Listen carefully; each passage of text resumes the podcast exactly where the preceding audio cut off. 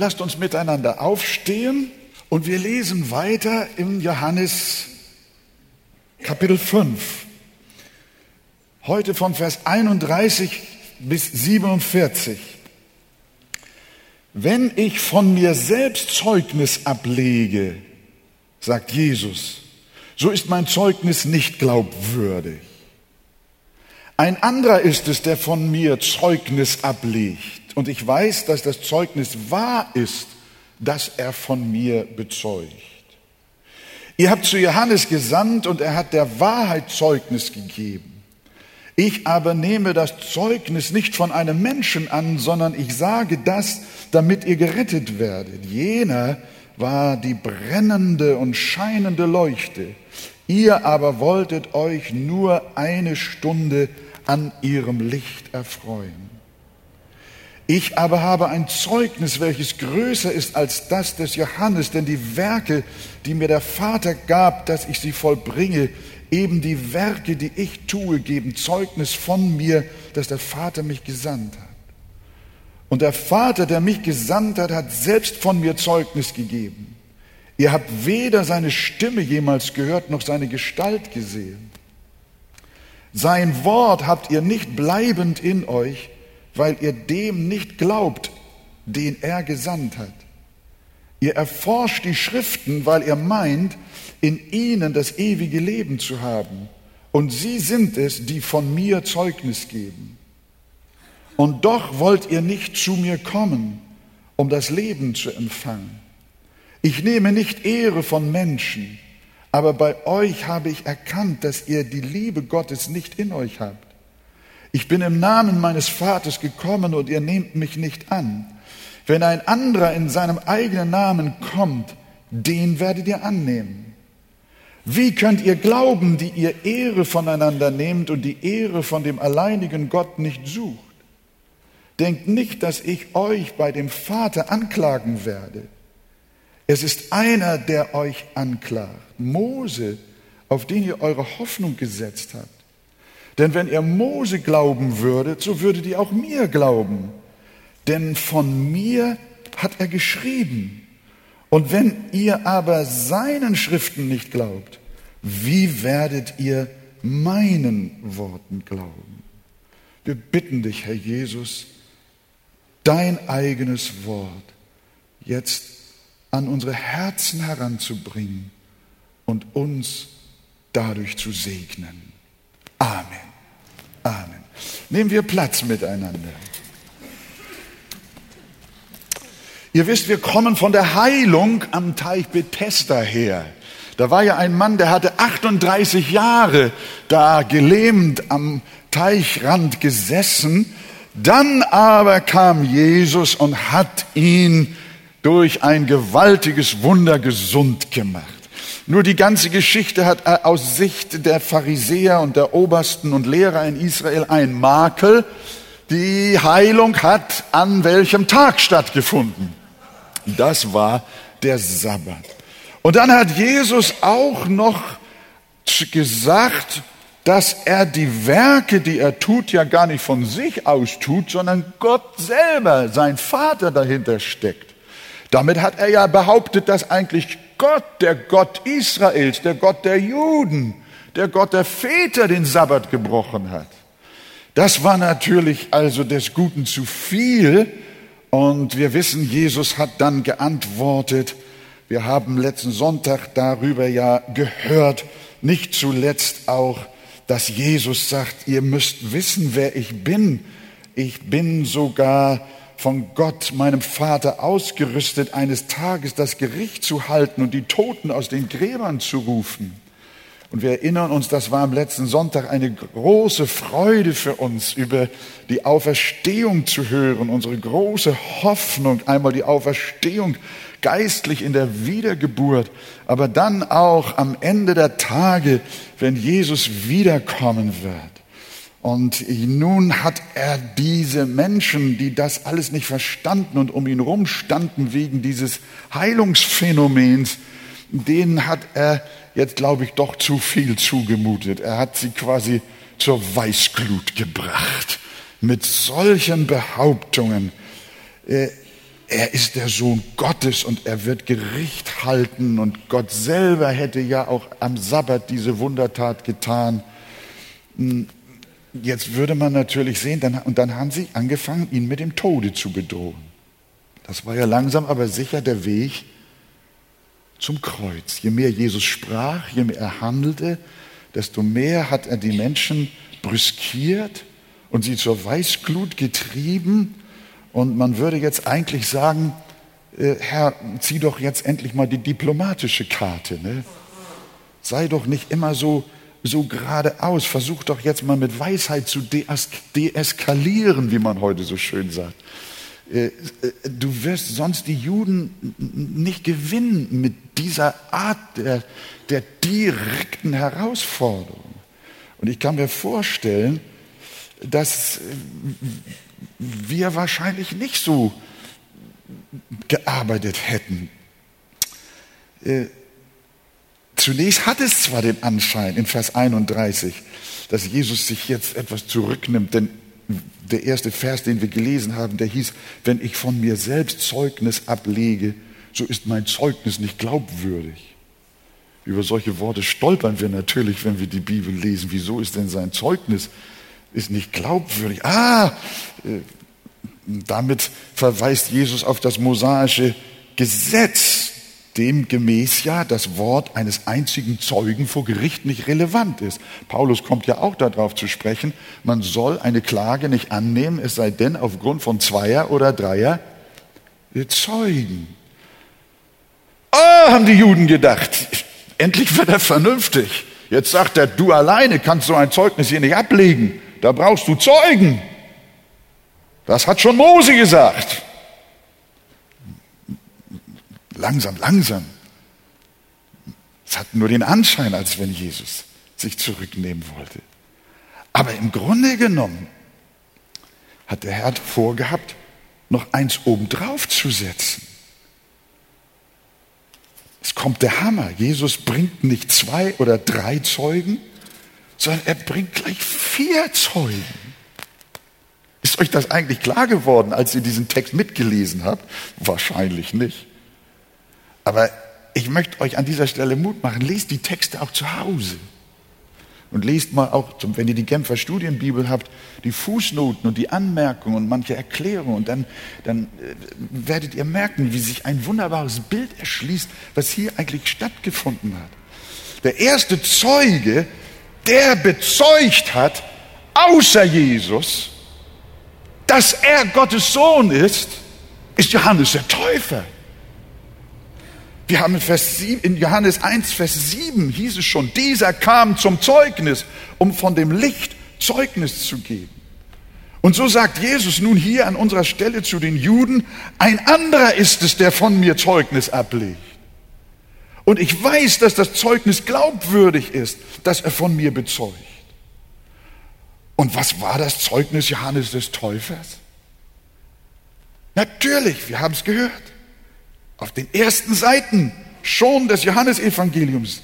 Er kam zum Zeugnis von dem Licht. Siehe, das ist Gottes Lamm, das der Welt Sünde trägt, hat Johannes den Menschen zugerufen, die an den Jordan kamen. Ich sah, dass der Geist herabfuhr wie eine Taube vom Himmel und blieb auf ihm und ich habe es gesehen und bezeugt. Was denn? Dieser ist Gottes so. Wollen wir es mal zusammen sagen? Dieser ist Gottes Sohn. Also ihr lieben Juden, die ihr mit meinem Zeugnis nicht zufrieden seid, die ihr sagt, dein Zeugnis ist nicht glaubwürdig, du brauchst andere Zeugen. Ihr kennt ihn, ihr habt ihn gehört, eure Obersten und Lehrer sind zu ihm hinausgegangen und er hat bezeugt, dieser ist Gottes Sohn. Ja, da waren die Juden vielleicht der ein oder andere ein bisschen still. Ja, tatsächlich, das war ja auch die Botschaft von diesem Johannes.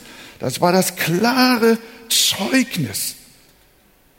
Jesus hat eigentlich zu ihnen gesagt, ihr wisst doch, Freunde, was ich euch sage, das kennt ihr doch. Und dann wird Jesus sehr ernst. Hört mal. Und sagt, ich aber nehme das Zeugnis nicht von einem Menschen an, sondern ich sage das, damit ihr gerettet werdet. Was bedeutet das? Das bedeutet, ich brauche das Zeugnis des Johannes eigentlich nicht. Es ist gar nicht nötig, dass ich euch jetzt diesen als Zeugen meiner Gottessohnschaft anführe. Ich weiß selbst, wer ich bin und ich weiß auch, wer mich gesandt hat. Aber ich erinnere euch, dass auch der Zeuge Johannes, der Täufer, dasselbe gesagt hat, was ich euch gesagt habe, dass ich Gottes Sohn bin. Und dann kommt der hammerstarke Satz, das sage ich euch, warum? Damit ihr gerettet werdet. Hier müssen wir noch einmal einen Moment stehen bleiben, denn Jesus hält fest, wer nicht glaubt, dass Christus der Sohn Gottes ist, der kann nicht gerettet werden. Der bleibt verloren. Mit dieser Wahrheit steht und fällt unsere ewige Hoffnung. Viele sind heute der Meinung, dass diese Frage nicht entscheidend sei. Ihr wisst das, Hauptsache Gott. Unter dem riesengroßen Begriff Gott kann man alle Götter sammeln. Und dann sagen wir am Ende, wir haben alle denselben Gott. Aber das funktioniert nur, wenn Jesus ausgeklammert wird. Und deswegen ist die Frage, die hier in diesem Abschnitt Johannes als Evangelist nochmal behandelt, indem er den Dialog zwischen Jesus und den Juden hier so detailliert beschreibt, dieses Thema ist heute so aktuell wie auch damals. Diese Botschaft ist wichtig. Heute sagt man, man könne einer aufgeklärten Gesellschaft doch nicht mehr mit der Jungfrauengeburt kommen. Und so versuchen sie, sich an dem wahren Jesus vorbeizumogeln. Das tun ganze Kirchen und trotzdem irgendwie noch so christlich zu heißen. Aber sie vergessen, dass mit der Frage, wer Christus ist, unsere Seligkeit steht oder fällt. Unser ganzer Glaube bricht zusammen. Und das war der Grund, weshalb Johannes überhaupt sein Evangelium geschrieben hat. Das haben wir ja immer wieder auch von Anfang an euch mitgeteilt. Die Frage, warum hat Johannes überhaupt sein Evangelium geschrieben? Weil er ein Berichterstatter von großartigen Ereignissen sein wollte? Weil er ähnlich wie Zeitungsjournalisten die Motivation hatte, was Tolles irgendwie den Leuten zu schreiben und was zu wissen? Nein, Johannes hat mit dem Aufschreiben seines Evangeliums kein anderes Ziel gehabt, als mit seinen Worten klarzumachen, dieser Christus, von dem ich schreibe, ist nicht irgendein besonderer Mensch, sondern dieser Christus ist kein geringerer als der Sohn Gottes, als Gott selber. Und deswegen in Johannes 20, Vers 31 ja auch der Schlüsselvers damit ihr glaubt, dass Jesus der Christus ist, der Sohn Gottes, und damit ihr durch den Glauben das Leben habt in seinem Namen. Darum ist das alles zu Papier gebracht. Darum ist das alles erhalten durch Gottes Hand und durch den Heiligen Geist. Darum haben wir heute noch diese Schriften und im Besonderen das Johannesevangelium. Mit dieser Botschaft begann der Evangelist gleich im ersten Kapitel. Am Anfang war das Wort und das Wort war bei Gott. Und schließlich das Wort wurde Fleisch und wir sahen seine Herrlichkeit. Auf jeder Seite kannst du diese Botschaft vom Sohn Gottes finden bis zum Ende des ganzen Buches. Immer und immer wieder holt Johannes das. Und manchmal denke ich auch schon, Wolfgang, wiederholen wir uns nicht zu häufig und immer wieder zu doll. Aber warum sollen wir nicht wiederholen, was Johannes wiederholt hat? Warum sollen wir nicht wiederholen, was der Heilige Geist wiederholt hat? Warum sollen wir nicht predigen, was die ganze Bibel predigt? Jesus Christus ist Gott. Jeder Seite kannst du es lesen. Bis zum Ende des ganzen Johannesevangeliums und der ganzen Bibel. Christus ist Gott. Und so hat er dieses Thema auch hier wieder in unserem fünften Kapitel beim Wickel. Christus ist Gott. Christus ist Gott. Und diese Botschaft ist heute die allerwichtigste, die die Welt hören muss. Lasst uns auf Johannes den Täufer hören. Lasst uns auf Johannes den Evangelisten hören. Lasst uns auf Christus selber hören, der ebenfalls ruft, das sage ich euch, damit ihr gerettet werdet.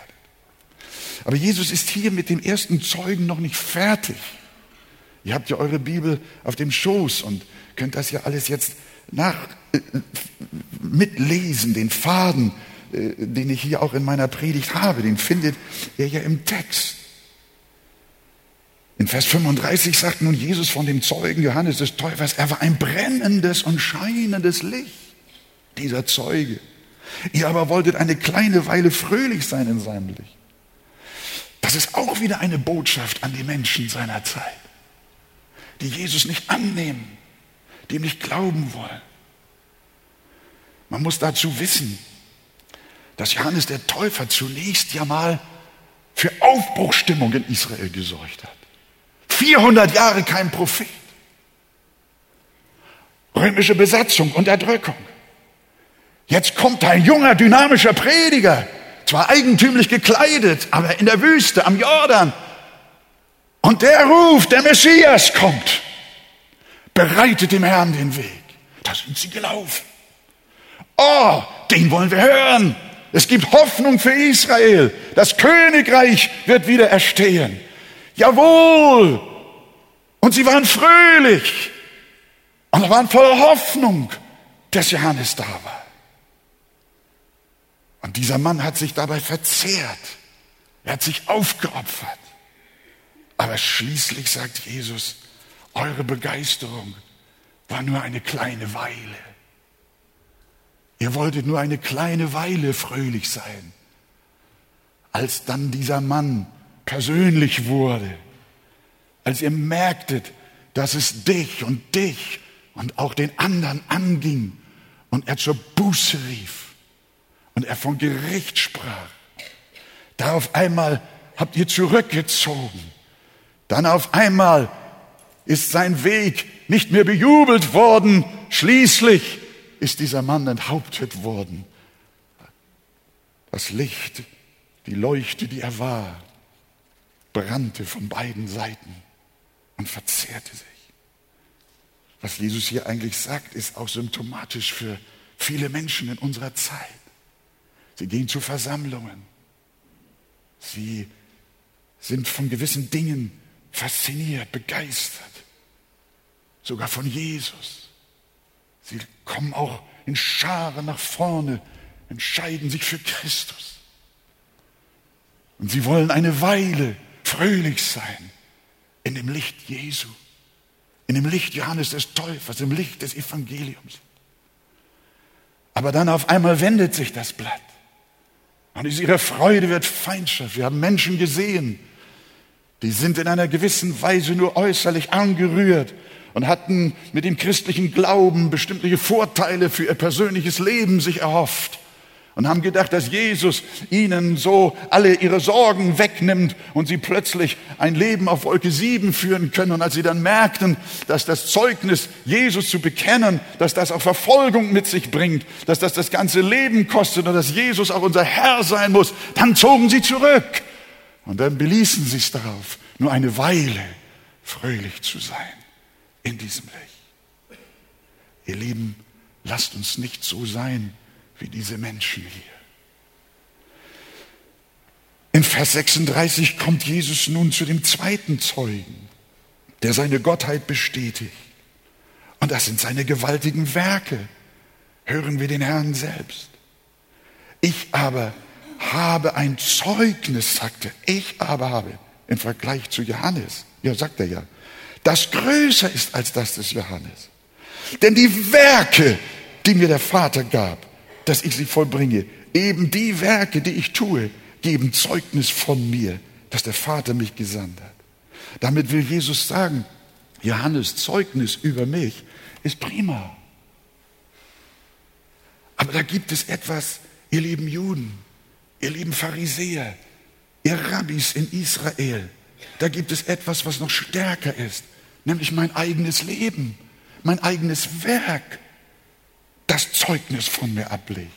Das hatte Nikodemus in etwa schon erkannt, als er zum Herrn kam. Meister, wir wissen, du bist ein Lehrer von Gott gekommen, denn niemand kann die Zeichen tun, die du tust.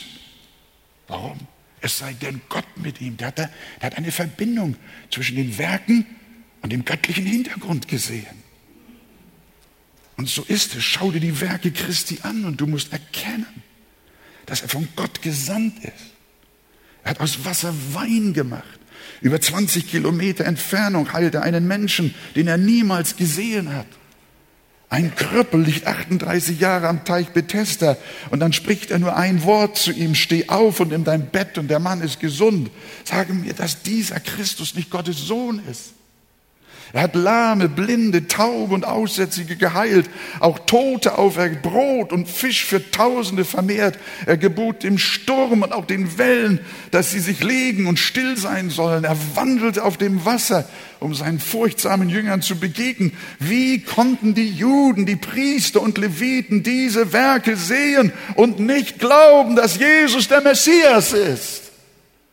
Ihr lieben Leute, Ihr stellt mich in Frage. Ihr verfolgt mich. Ihr wollt mich töten, weil ich sage, ich bin der Sohn Gottes. Johannes hat's doch gesagt. Ihr habt's gehört. Meine Werke predigen es euch doch. Ihr habt sie doch gesehen.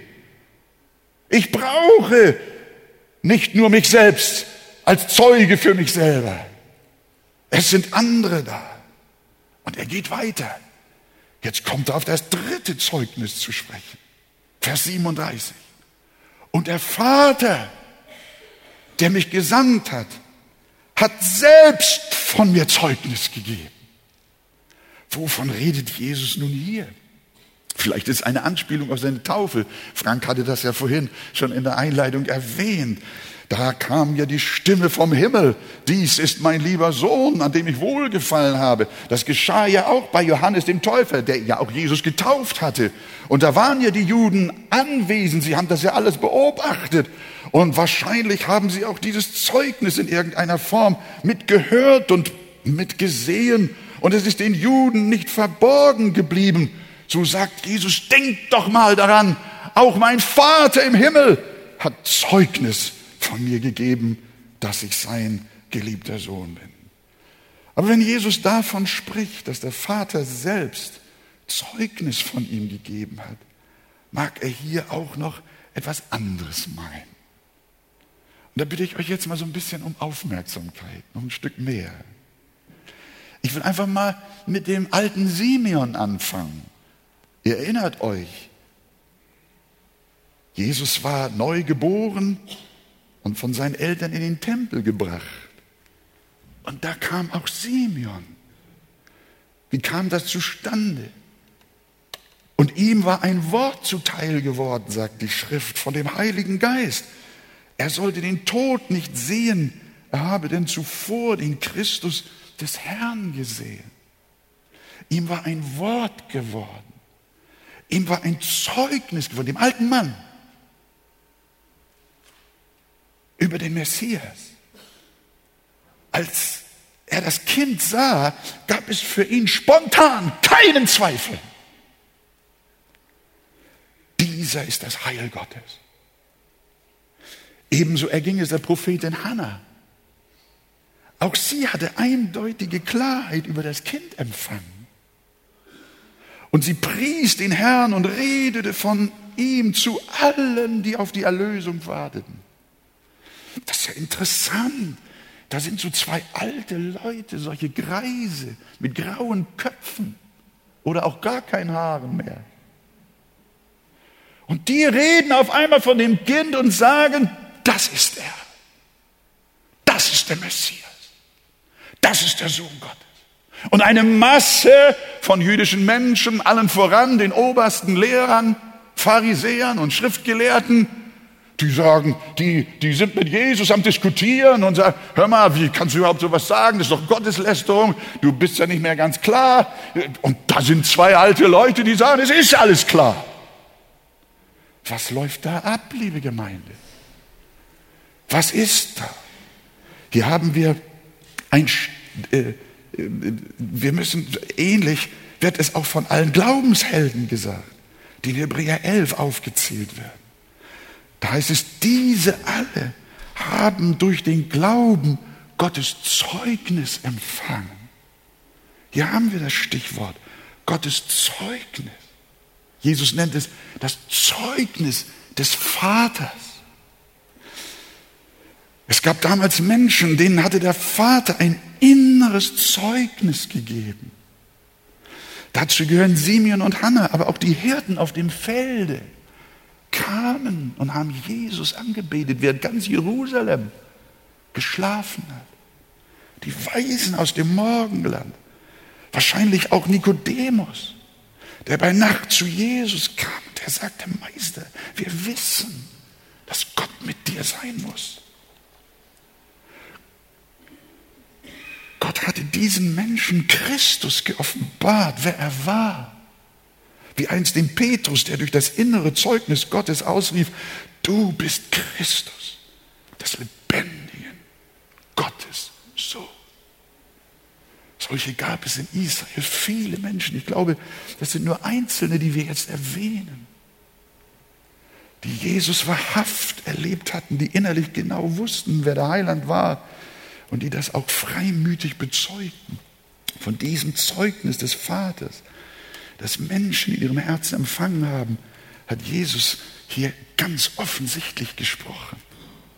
Das erinnert uns auch an die Worte des Paulus, der solche Vorgänge auch für sehr wichtig hält, sie zu schreiben und zu lehren. Er sagt, der Geist selbst gibt Zeugnis. Da haben wir wieder das Wort Zeugnis. Der Geist selbst gibt Zeugnis unserem Geist, dass wir Gottes Kinder sind.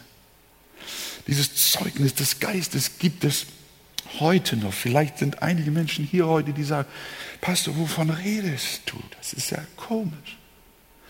Dann gehörst du noch zu den Menschen, die auch da an, die auch mit Jesus da debattiert haben, wer er denn sei und wie er denn dazu komme, sowas von sich zu behaupten. Aber wenn du das Zeugnis des Vaters empfangen hast, ist jede Diskussion vorbei. Da sind Millionen Menschen, die wissen durch dieses innere Zeugnis des Vaters, dass Jesus Gott ist und dass sie ein Gotteskind sind.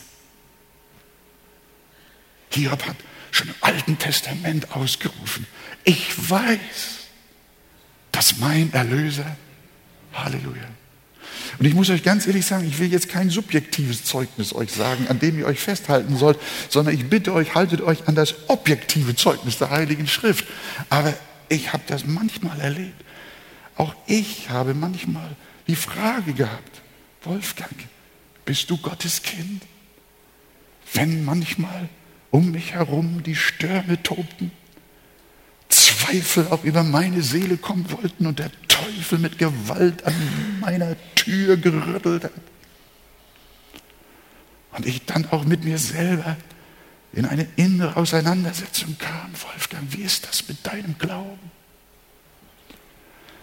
Oh, ich habe es mehrfach erlebt. Dann kam so ein innerer Eindruck zu mir. Hast du mich lieb? Ja, Herr, ich habe dich lieb. Bin ich dein Erlöser. Ja, selbstverständlich. Dann kam diese Freude, manchmal Tränen wie ein Wasserfall vor Freude. Ja, seliges Wissen, Christus ist mein. Wie heißt dieses Lied? Seliges Wissen, himmlischer wie war das? Ich habe es irgendwo aufgeschrieben. Seliges Wissen, Jesus ist mein, Felden, füllt mir das Herz mit himmlischem Schein. Das wollte ich euch sagen. Liebe Gemeinde, da ist etwas, was Gottes Kinder erleben.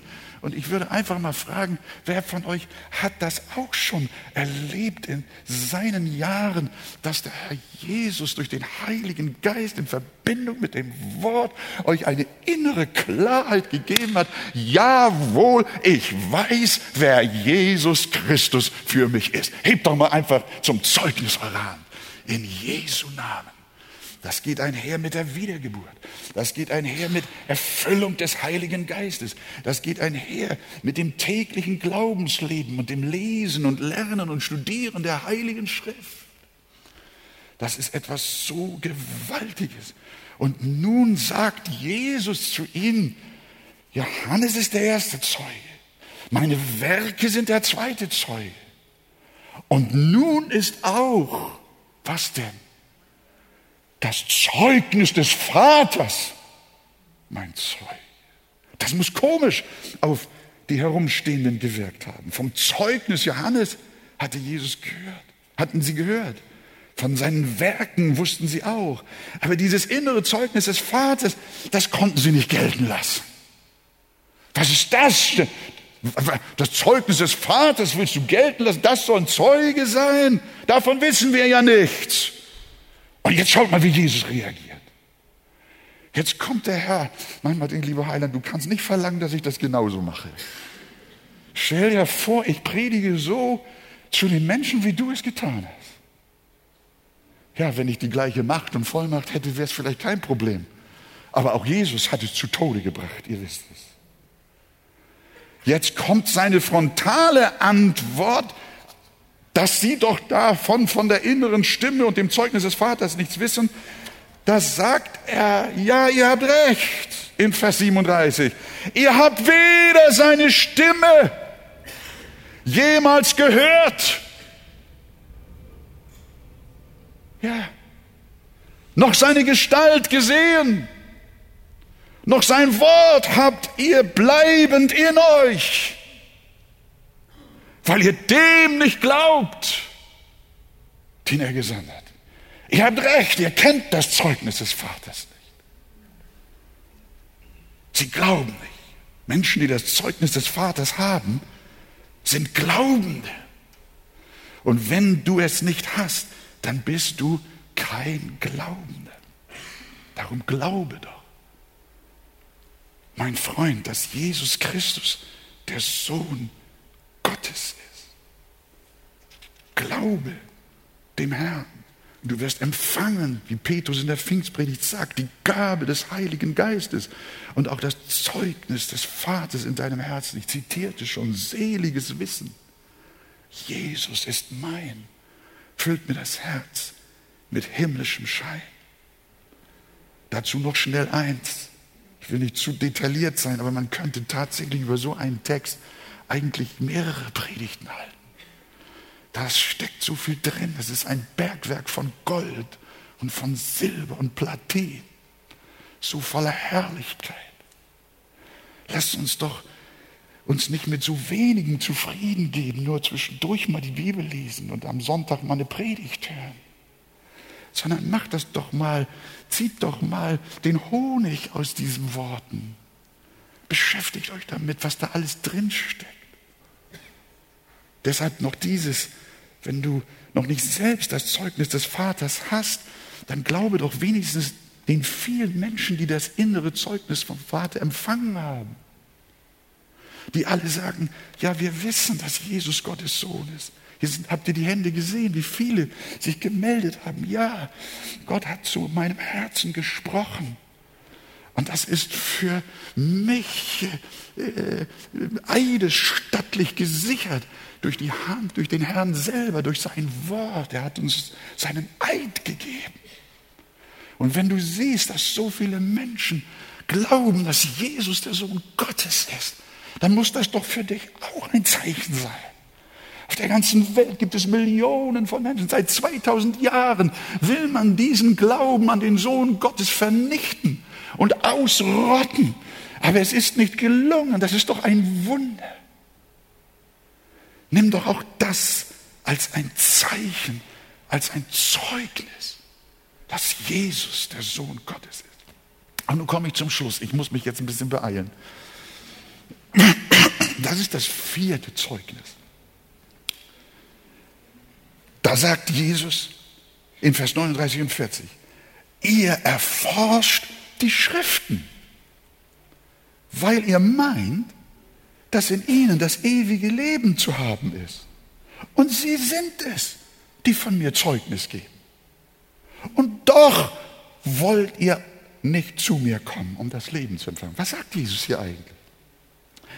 Er ruft jetzt das Alte Testament als dritten Zeugen auf. und sagt, ihr erforscht die Schriften und ihr meint, in ihnen habt ihr das ewige Leben. Und tatsächlich das Alte Testament, die Schriften, sie sind es, die von mir Zeugnis geben. Aber ihr lest und lest und lest und lest das Alte Testament und glaubt doch nicht. Sie erforschten in der Tat mit Fleiß die Schriften.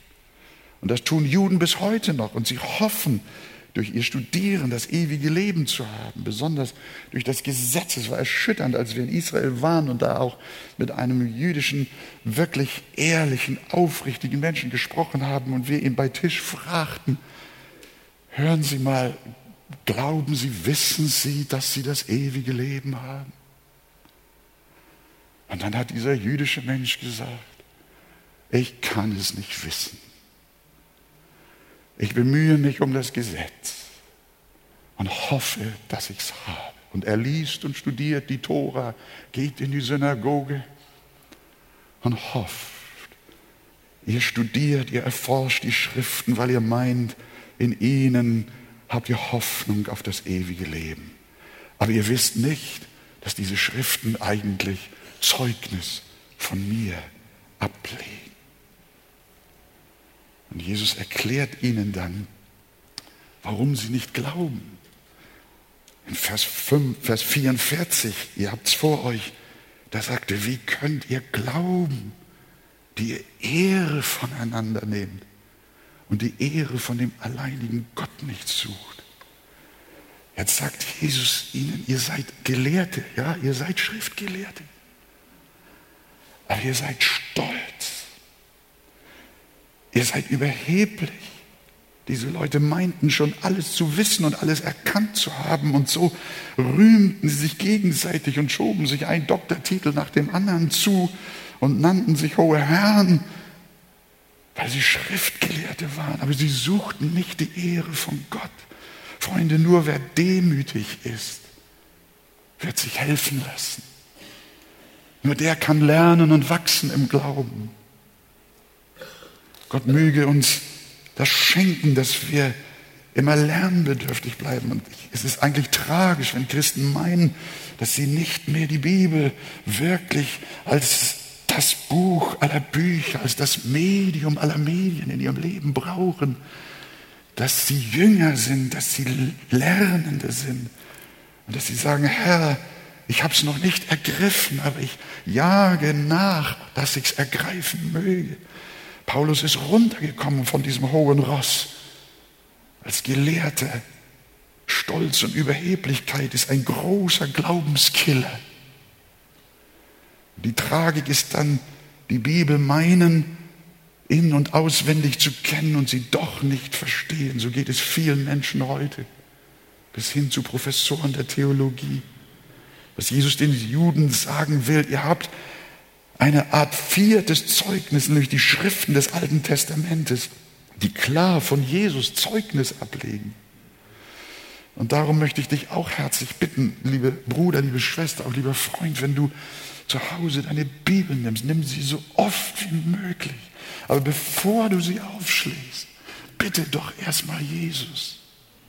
Bitte den Heiligen Geist, dass er dir Verständnis geben möge bitte auch den Herrn, dass er dir ein demütiges Herz dabei schenken möchte. Wenn du so rankommst, auch das kenne ich schon, das kenne ich schon, das weiß ich schon, ach, das habe ich ja schon vor 20 Jahren gelesen und das hat meine Mutter mir schon als Kind erzählt. Mein Freund, dann bleibt eine Decke vor deinen Augen. Dann bleibt das ein verschlossenes Buch für dich. Darum lasst uns beten, das ist auch der Grund, weshalb wir diesen, diese Bibelschule auch machen. Nicht, weil wir was Tolles lehren wollen, sondern wir wollen uns demütigen und auch dadurch zum Ausdruck bringen, wir sind eine Gemeinde, die nicht alles weiß. Wir haben nicht alle Erkenntnis, aber wir bemühen uns um Erkenntnis, denn Gott kennen und seinen Sohn Jesus Christus. Das ist Leben. Ja, sie wussten in Micha 5, ich habe jetzt nicht die Zeit, man müsste jetzt eigentlich eine Reise durchs Alte Testament machen und all diese Highlights im Alten Testament herausholen, die von Jesus sprechen, von dem kommenden Messias. Und du Bethlehem Ephrata, die du klein bist oder den Städten Juda, aus dir soll mir der kommen, der in Israel Herr sei, dessen Ausgang von Anfang und von Ewigkeit her gewesen ist. Das haben sie alles gelesen. Oder Jesaja 9. Denn ein Kind ist uns geboren, ein Sohn ist uns gegeben und die Herrschaft ruht auf seiner Schulter und man nennt seinen Namen wunderbarer Ratgeber, starker Gott, ewig Vater, Friede für Bestandteil der jüdischen Schriften. Und sie kannten sie und kannten sie doch nicht. Jesaja 53 als er gemartert ward, litt er doch willig und tat seinen Mund auf wie ein Lamm, das zur Schlachtbank geführt wird, wie ein Schaf, das verstummt vor seinem Scherer. Der Heide aus Ägyptenland oder nee, wie hieß er, aus Äthiopien, der Finanzminister, liest auch diesen Text aus Jesaja 53. Philippus kommt zu ihm und sagt, verstehst du auch, was du liest? Und dann sagt dieser demütige Heide, wie soll ich verstehen? Ich brauche Anleitung, ich brauche Hilfe. Israel, du brauchst Hilfe. Wir alle brauchen Hilfe. Bei den Emmaus-Jüngern hat Jesus ihnen das mal so zusammenfassend gesagt. Oh, ihr Toren, zuträgen Herzens, all dem zu glauben, was die Propheten geredet haben. Musste nicht Christus dies erleiden und in seine Herrlichkeit eingehen? Und er fing an wo? Er fing an bei Mose und allen Propheten und legte ihnen aus, was in der ganzen Schrift von ihm gesagt war. Er legte ihnen aus, was im ganzen Alten Testament von Jesus gesagt war. Und nun fragen die Menschen, die jüdischen Freunde, sie fragen ihn und sagen, du kannst nicht behaupten, du bist Gottes Sohn. Du kannst nicht Gott deinen Vater nennen. Warum machen sie das? Sie wissen es nicht. Zum Schluss, liebe Gemeinde, Jesus kommt jetzt, er wird immer massiver. Da sagt er in Vers 45, Ihr sollt nicht meinen, dass ich euch jetzt vor dem Vater verklagen werde, dass ihr nicht glaubt an seinen Sohn, den er gesandt hat. Ihr sollt nicht meinen, dass ich euch vor dem Vater verklagen werde. Hört mal jetzt. Es ist einer, der wird euch verklagen. Sogar steht schon da, der verklagt euch, der ist schon dabei. Wer ist das? Mose. Mose, auf den ihr hofft. Wenn ihr Mose glaubtet, so glaubtet ihr auch mir, denn er hat von mir geschrieben. Wenn ihr aber seinen Schriften nicht glaubt, wie werdet ihr meinen Worten glauben? Jetzt äh, holt Jesus noch Mose zum Zeugen. Man könnte ihn den fünften Zeugen nennen. Aber er, ich glaube, wir nehmen ihn hinein als Zeuge der Schrift. Jesus kommt jetzt speziell auf ihn zu sprechen, auf den Liebling Israels. Mose war für sie der Größte. Er hatte ihnen die Tora gegeben, das Gesetz Gottes, das Bund, das Bündnis mit Gott vermittelt. Nun kommt Jesus und sagt, euer geliebter Mose, der hat von mir gezeugt und der wird deshalb euer Verkläger sein. Die gesamte Opfer- und Priesterordnung in der Stiftshütte, die Mose aufgeschrieben hatte, handelten alle von Christus. Der Altar, das Blut der Tiere, der Leuchter, der Schaubotisch, der Vorhang, das Allerheiligste, die Kleidung der Priester und ihre Ordnung, das alles stand nicht für sich selbst, wie die Juden meinten. Das alles waren nur Gleichnisse auf Jesus hin. Ja, Mose schrieb von keinem anderen als Jesus. Und wie sehr dieser Mose selbst schon damals mit dem Heiland verbunden war, das geht aus Hebräer 11, Vers 26 hervor. Er hielt die Schmach Christi für größeren Reichtum als die Schätze Ägyptens. Woher wusste Mose etwas von der Schmach Christi? Durch die Offenbarung des Geistes durch das Zeugnis des Vaters, durch den Heiligen Geist. Und vor diesem Hintergrund spricht Jesus. Wenn ihr Mose glauben würde, so würdet ihr auch mir glauben. Denn von mir hat er geschrieben. Wenn ihr aber seinen Schriften nicht glaubt, wie werdet ihr meinen Worten glauben? Wisst ihr, was die traurige Wirklichkeit ist, die Jesus hier ans Licht bringt? Sie ist die, ihr lieben Juden, ihr glaubt eigentlich gar nicht an das Alte Testament. Wenn ihr an das Alte Testament glauben würdet, wie ihr sagt, dann würdet ihr an mich glauben. Hätten sie die Schriften wirklich geglaubt, dann hätten sie an Jesus geglaubt. Man kann nicht an das Alte Testament glauben, ohne an Christus zu glauben.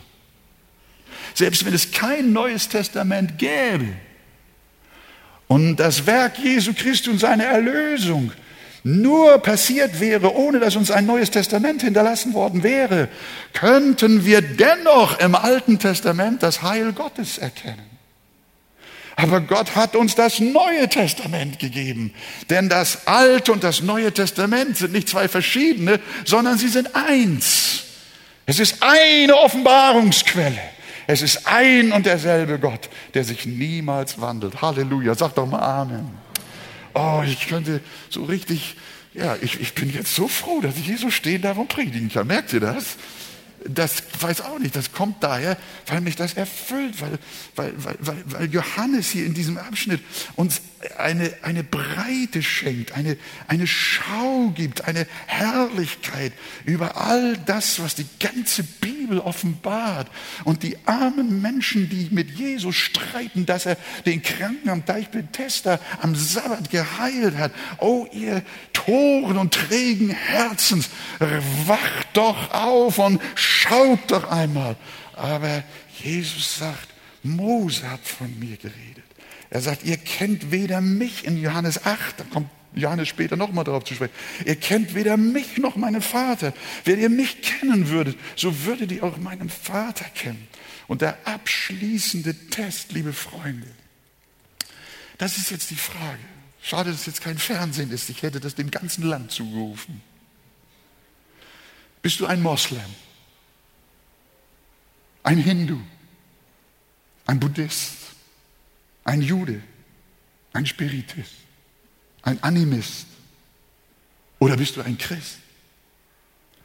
Und wenn ihr alle behauptet, Gott zu kennen, aber Jesus Christus als Sohn Gottes und Erlöser nicht, dann kennt ihr alle Gott nicht. Auch wenn ihr sagt, dass ihr ihn kennt. Nur wer den Sohn hat, der hat das Leben. Oh, liebe Gemeinde, wie einzigartig ist der Glaube, der in Jesus Christus ist. Wie erhebt er sich wie, wie erhaben ist das Evangelium. Und weh den Christen in Anführungsstrichen, die Jesus Christus preisgeben, nur um einer ökumenischen Gotteinheit willen. Ich habe gehört, dass die ökumenische Bewegung auch Strömungen in sich hat, die auch den Islam und andere Religionen in eine ökumenische Weltbewegung einführen wollen. Ihr kennt all die Bemühungen unter dem großen Namen Gott, was immer er bedeutet oder nicht bedeutet, wollen sie alle ihren Glauben vereinigen und so den Frieden auf Erden garantieren. Und da sind auch viele Christen, auch im evangelikalen Bereich, mit auf dem Wege. Wollen wir wirklich Jesus opfern? wollen wir ihn nochmal preisgeben. Weh den Christen, die diesen Preis bezahlen wollen. Viele haben es schon um der Einheit der Religion wegen getan. Ich habe einmal eine Predigt auch von David Wilkerson gehört, der gesagt hat, es wird nicht mehr lange dauern. Dann werden sie alle Gott predigen. Und wer noch Jesus Christus als den Sohn Gottes predigt, der wird verfolgt werden. Deshalb, liebe Gemeinde, lest doch solche Texte.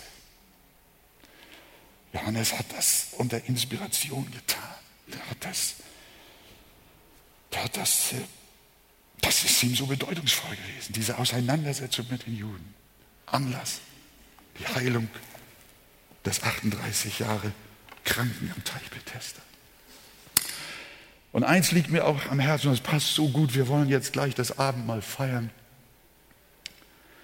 Wir sollten an dieser Stelle auch vor diesem Hintergrund, wie Jesus sich hier um das jüdische Volk bemüht, und ihr wisst, er, er hat seine, seine Landsleute, seine Volksgenossen geliebt. Glaubt ihr, wenn Jesus auch so hart und so direkt mit ihnen umgegangen ist, ihnen, ihnen die Wahrheit deutlich gesagt hat, glaubt ihr sie, dass Jesus sie dennoch geliebt hat? Er hat sie geliebt. Ich glaube, seine Ehrlichkeit war Ausdruck seiner Liebe. Und Paulus hat gesagt, es treibt mich um, für meine Volksgenossen zu beten, dass sie auch Christus erkennen. Sie decke von ihren Augen und bis heute sind sie eifrig und fleißig und forschen in den Schriften.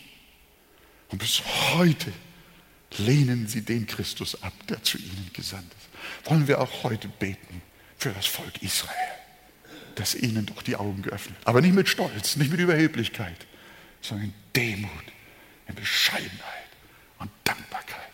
Gott helfe uns dazu. In Jesu Namen. Amen.